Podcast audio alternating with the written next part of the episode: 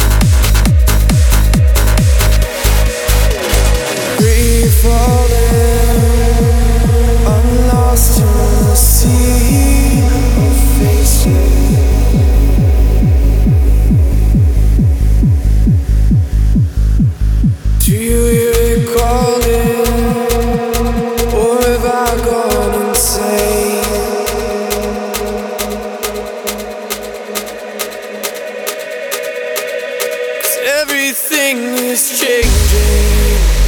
We are not the same. Holding on to nothing just to see another day. If everyone would listen and free yourselves from pain, you would find your answer. It's the only other way.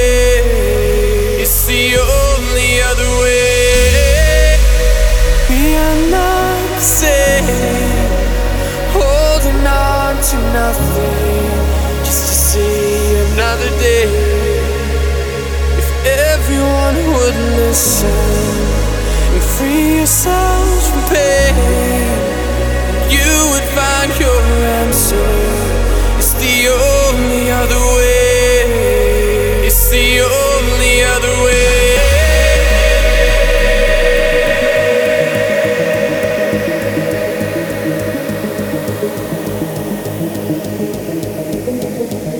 Trance Feeling with Anas Sahel and Omar Sarghini.